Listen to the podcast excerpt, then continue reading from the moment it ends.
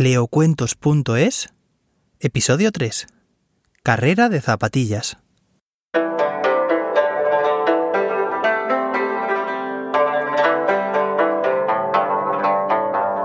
Había llegado por fin el gran día.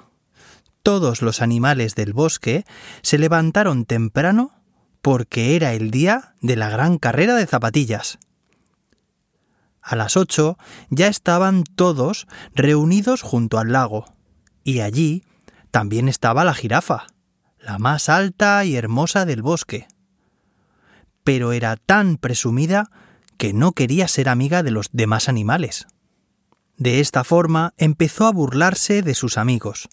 Se reía de la tortuga por ser tan lenta. Se reía del elefante por su trompa tan larga se reía del rinoceronte por ser tan pesado, y entonces llegó la hora de la gran carrera. La cebra llevaba unas zapatillas blancas con flecos rosados. El zorro las llevaba a rayas naranjas y verdes. El mono las llevaba azules con lunares rojos. Y cuando estaban a punto de comenzar la carrera, la jirafa se puso a llorar desesperadamente. Todos se preguntaban por qué es que era tan alta que no podía atarse los cordones de sus zapatillas. ¡Que alguien me ayude! gritó la jirafa, y todos los animales se quedaron mirándola. El zorro fue a hablar con ella y le dijo Tú te reías de los demás animales porque eran diferentes. Es cierto, todos somos diferentes, pero todos tenemos algo bueno y todos podemos ser amigos y ayudarnos cuando lo necesitamos.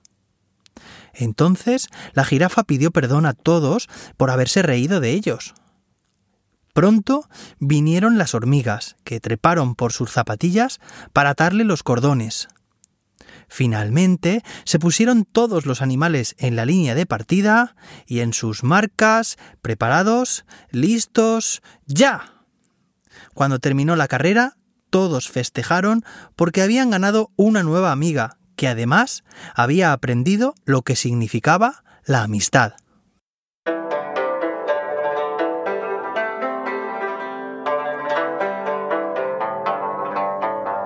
¿Te ha gustado? Me encantaría leer tu comentario en la web leocuentos.es o bien en la app de podcast que estés usando, donde además tu valoración de 5 estrellas ayudaría a que más gente escuchara estas fantásticas historias.